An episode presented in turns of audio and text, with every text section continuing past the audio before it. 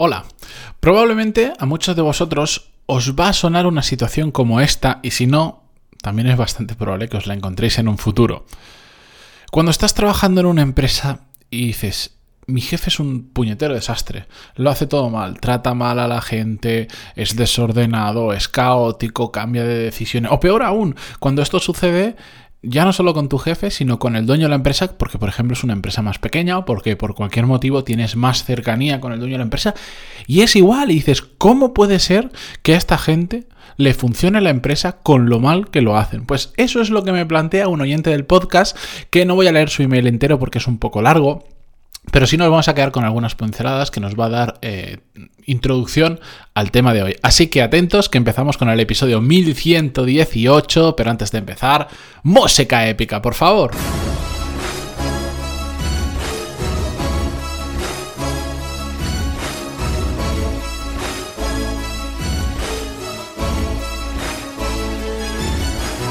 Muy buenos días a todos, bienvenidos. Yo soy Matías Pantaloni y esto es Desarrollo Profesional, el podcast donde hablamos sobre todas las técnicas, habilidades, estrategias y trucos necesarios para mejorar cada día en nuestro trabajo. Ya sabéis que el podcast va de lunes a viernes, pero los lunes hay un extra, hay lo que yo a partir de ahora voy a llamar el sexto episodio, que no es en audio, es en texto y es a través de mi newsletter. Si no estáis apuntados aún, apuntaros lo antes posible. Todos los lunes envío un email durante la mañana. Al principio lo hacía muy pronto de la mañana. Hay quien me dijo, es que me estás despertando con las alertas del email. Bueno, ahora más o menos lo envío en torno a las 10 de la mañana para que, para que despertéis, hagáis vuestras cosas y después con tranquilidad lo podáis mirar sin ningún tipo de, sobresalto por una notificación que no habéis desactivado. La cuestión, pantaloni.es y os podéis apuntar. Continúo.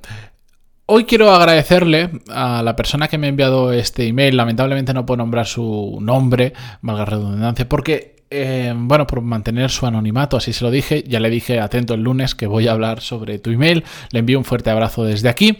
Os animo también, por cierto, siempre que queráis escribirme, pantaloni.es barra contactar y me podéis contar vuestro caso, vuestras preguntas, vuestras dudas o como pasa también muy habitualmente y por cierto, valoro porque me ayuda muchísimo a que me a que me comentéis temas que probablemente no he tratado. A veces sí que muchas veces me dais recomendaciones sobre temas que he tratado. Lo que pasa es que entiendo que después de pues tantos episodios no es imposible o es muy difícil escucharlos todos y os remito al episodio donde ya he hablado sobre ello, pero la cantidad de ideas que recibo habitualmente a mí me viene muy bien porque ayuda a, conectar temas que tengo en mi cabeza, como por ejemplo el de hoy, que voy a leeros algunos trozos del email porque como os decía al inicio es un poco largo.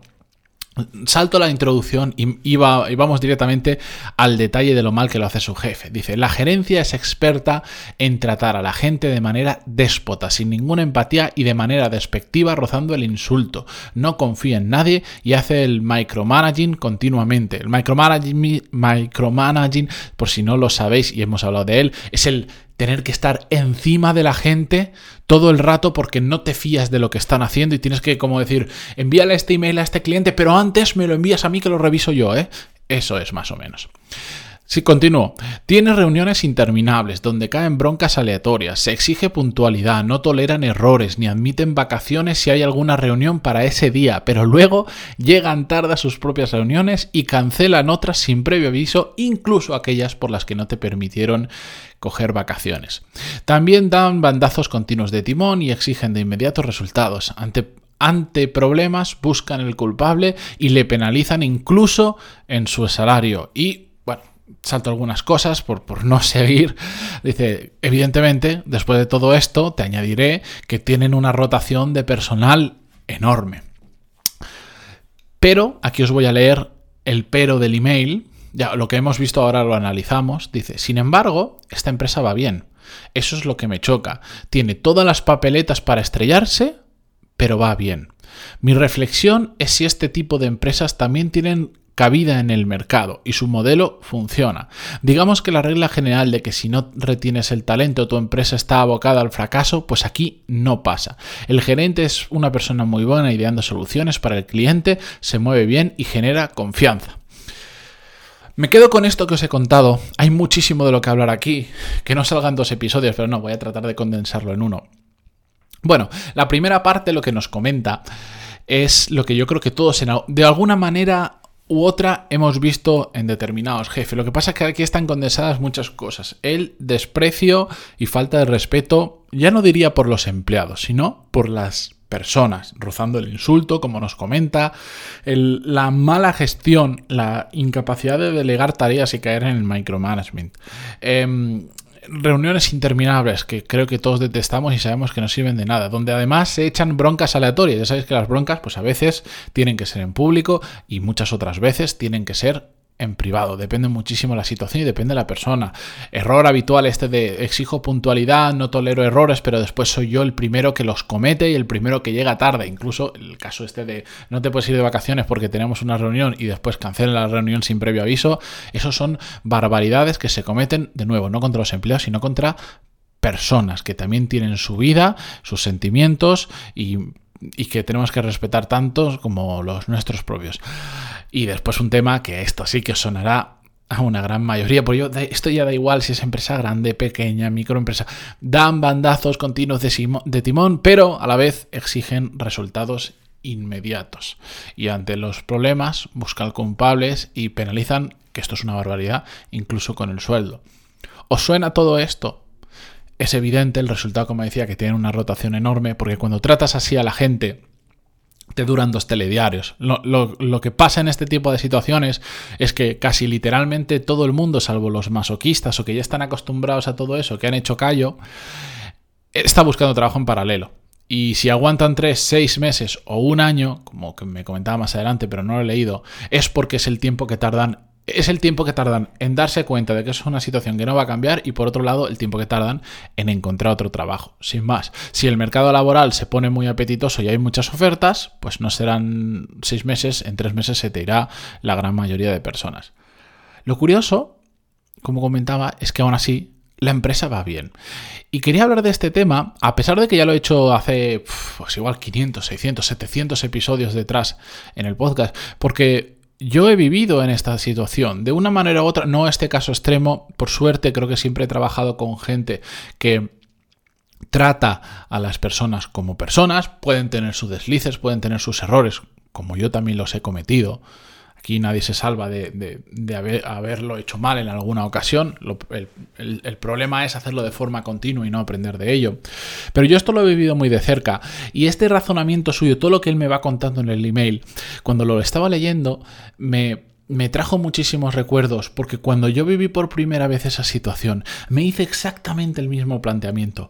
No había un tema de tratar mal a las personas, pero sí había un tema de, oye, los cambios de dirección constantes. Sobre todo había un tema que decía, había tanto por mejorar, tanto por optimizar, no porque se hiciera con mala intención, para nada, sino porque las cosas o no se hacían o lo que se estaba haciendo, sinceramente, era muy mediocre. Era en plan, oye, pues si esto, si es que es claro y evidente que si esto lo haces así o asá, lo puedes mejorar mucho y eso va a redundar en un ahorro de costes, en una mayor venta, en muchos otros. Pero, pero era evidente, todos los días que iba a la oficina se podía ver, porque la oficina estaba junto con la nave industrial, se podía ver perfectamente miles de cosas que se podían mejorar y que se podían cambiar y que no era no había que hacer un plan estratégico para entendernos de ello, ni había que cambiar a las personas normalmente. Era simplemente empezar a pensar un poquito más y, bueno, pues tener la ambición de querer hacer las cosas mejor. Y de hecho yo esto lo comentaba con mis, con mis compañeros de su momento y todos lo veíamos como súper claro.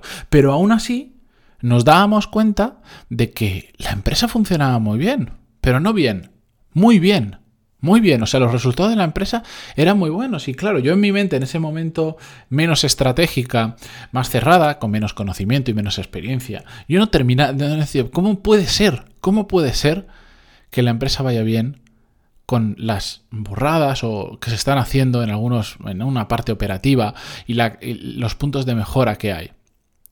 Hasta que de tanto pensarlo y hablarlo con mis compañeros, al final llegamos a una conclusión más o menos entre todos y que después pues con el tiempo la he validado y ya lo he visto en un montón de diferentes empresas y negocios.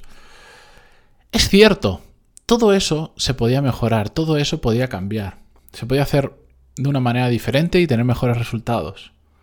Pero es que lo que realmente era importante para esa empresa, lo que realmente aportaba muchísimo valor para esa empresa, no sé si os suena esto, ya lo estaban haciendo bien. El resto de cosas que había que hacer pero no era aportar valor directamente, era ya un tema de de optimización o quizás si lo escucháis por ahí en inglés se dice mucho el fine tuning, el detalle final, era lo que estaba por mejorar, pero lo gordo, lo gordo, lo gordo, lo gordo se estaba haciendo bien. Esto es como, por, poner una analogía muy tonta, imaginaros poner el, nombre del mejor futbolista del mundo que vosotros tengáis en la cabeza. No voy a decir ninguno, que si no después si hay uno del Madrid se enfada porque he dicho uno del Barça, o viceversa, otro me dice que está en Italia, me da igual. poner el mejor futbolista del mundo en vuestra cabeza. Es como si a esa persona que ha marcado más goles que nadie, que ha ganado el mundial, que no sé qué, que es súper valorado, que todos sabemos que todos los equipos se pelean por él, pero pocos lo pueden pagar. Es como si le estuviésemos juzgando porque después cuando hace las conferencias, pues no es simpático. Cuando hace un anuncio no tiene carisma, porque... llega tarde a un entrenamiento, porque, eh, yo qué sé, eh, pues no calienta cuando, cuando está en el banquillo y tiene que salir, no calienta como tendría que calentar. Porque mm, no utiliza las redes sociales bien como las utilizan otros compañeros y yo qué sé, ¿me, entendéis? O sea, el tío es un máquina, es el mejor, cumple, mm, lo hace todo bien, pero después hay otros, o sea, donde él aporta mucho valor, que es marcar goles, por ejemplo, es el mejor es que simplemente es el mejor y todos los números lo demuestran y el equipo en el que está lo lleva a la victoria, por decirlo de alguna manera. Y en el resto de cosas, bueno, pues las podría hacer mejor, sí, pero ¿qué valor aportaría realmente a lo que es su trabajo, que es marcar goles? Pues muy poco o nada. Pues esto pasa exactamente igual con las empresas, con la que yo os comentaba que yo he vivido Lamentablemente, bueno, pues para entrar un poco el, anónimo, yo que sé, también me, parece una falta de respeto comentar determinadas cosas, el tipo y la empresa que es, pero em, no, es que el nombre no aporta nada, simplemente el, lo que os cuento y el verlo en este caso que me lo contaba, es que tenéis que pensar sobre todo, lo he dicho para mirar cómo es vuestro trabajo y cómo mejorar vuestro trabajo, pero también para entender cómo funcionan las empresas y saber dónde se aporta valor, cuáles son las claves, cuáles son las palancas fundamentales de una empresa, porque en una empresa, al igual que en nuestro trabajo, podemos apretar un montón de palancas que hacen cosas, por decirlo de alguna manera, pero solo hay un par o tres o cinco que son las que hacen que sucedan cosas importantes. ¿Me entendéis? En nuestro trabajo y en las empresas. ¿Cuál es el limitante de todo esto, porque entonces podríamos decir que si lo haces todo mal, aún así te puede ir muy bien como empresa. Bueno, aquí empiezan a haber asteriscos. Porque él lo que me decía es que no entendía cómo puede ser que, dice, digamos que la regla general eh, decía de que si no se tiene, retiene el talento en tu empresa, está, está abocado al fracaso, aquí no pasa. No, es que no es blanco o negro. Evidentemente, tienes que tener la mejor gente trabajando en tu empresa, que eso significa talento, el máximo tiempo posible y saber sacarles rendimiento, que estén en algo que les gusta, que puedan producir mucho, que, que sean muy creativos, lo que sea. Eso es así. Y a más lo tengas, mejor va a ir. Pero no significa que necesites a las mejores personas para hacer algo que pueda funcionar bien. Ahora bien, lo que pasa con este tipo de, de empresas es que simplemente hay un momento en el que tocan el máximo punto al que pueden llegar. De la forma en la que gestionan, que no retienen talento, que hacen un montón de cosas mal, las claves las saben tocar, pero hay un momento en el que esas, esas palancas ya no se pueden apretar más. Como por ejemplo, imaginaros aquí, me imagino que pasa mucho en este tipo de empresas, que el dueño de la empresa pues tiene muchos contactos, em, sabe vender súper bien, que lo que él decía, genera, se mueve muy bien, genera mucha confianza y todo eso está muy bien. Entonces la empresa principalmente, probablemente esas sean las, una de las palancas que hace que la empresa vaya muy bien. Cómo se sabe mover el dueño de la empresa y lo bien que sabe vender, porque es lo que está diciendo. Y eso está muy bien. El problema es que cuando no eres capaz de retener talento, cuando todo el resto lo haces mal, no consigues gente que sea realmente buena que trabaje en tu empresa. Y si consigues engañarlos, al final no van a rendir bien porque los estás tratando como la mierda. Entonces, el limitante está en que nunca nadie va a poder vender como, como vende el dueño de la empresa porque los buenos no van a ir a tu empresa. Y ahí está el tope de esa empresa vas a vender lo que, en este caso, lo que el dueño sea capaz de vender. Y punto. Porque no va a haber, no le van a dejar a nadie vender más. Y todos los que son buenos y pueden vender incluso muchísimo más que esa persona, probablemente por mucha experiencia, por lo que sea, no van a querer entrar ahí. Entonces, al final, este tipo de empresas que son muy de dueño, por decirlo de alguna manera, o de determinadas personas clave, esas mismas personas que son las que hacen que el negocio vaya bien, son el cuello de botella para hacer que el negocio pueda crecer más. La empresa que yo os digo, donde viví por primera vez esto, pasaba eso, les iba muy bien. Ahora, cada vez que intentaron salir de donde estaban vendiendo, de la zona geográfica donde vendían, no les funcionaba. No les funcionaba y tenían que echar para atrás. Y lo intentaron dos o tres veces y siempre tenían que echar para atrás. ¿Por qué? Porque su forma de trabajar iba muy bien hasta ese punto, pero para poder escalar la empresa, para poder hacerla crecer, ya no podían, porque su forma de gestionar no permitía tener una empresa que empezara a diversificar, que se empezara a ir a otros mercados donde ellos no tenían ese control que tenían hasta ahora. Es decir, ¿se puede tener un negocio rentable haciendo determinadas cosas muy mal, pero otras muy bien? Sí. La cuestión es dónde está el limitante cuando te vas a encontrar con el límite de esa empresa. Porque la realidad es que si quieres seguir creciendo, pues necesitas tú hacerlo mejor, necesitas sobre todo tener gente que lo haga muy bien. Hay muy pocas empresas que realmente sean muy grandes y estén en muchos sitios y tengan muy, muy, muy, muy, muy, muy poquitas empresas, salvo la Fórmula 1 y cuatro ejemplos más, que son empresas de 20 empleados o 25 que facturan no sé cuántas barbaridades de millones y que igual ahora hasta ha cambiado porque cambiaron los dueños hace un tiempo.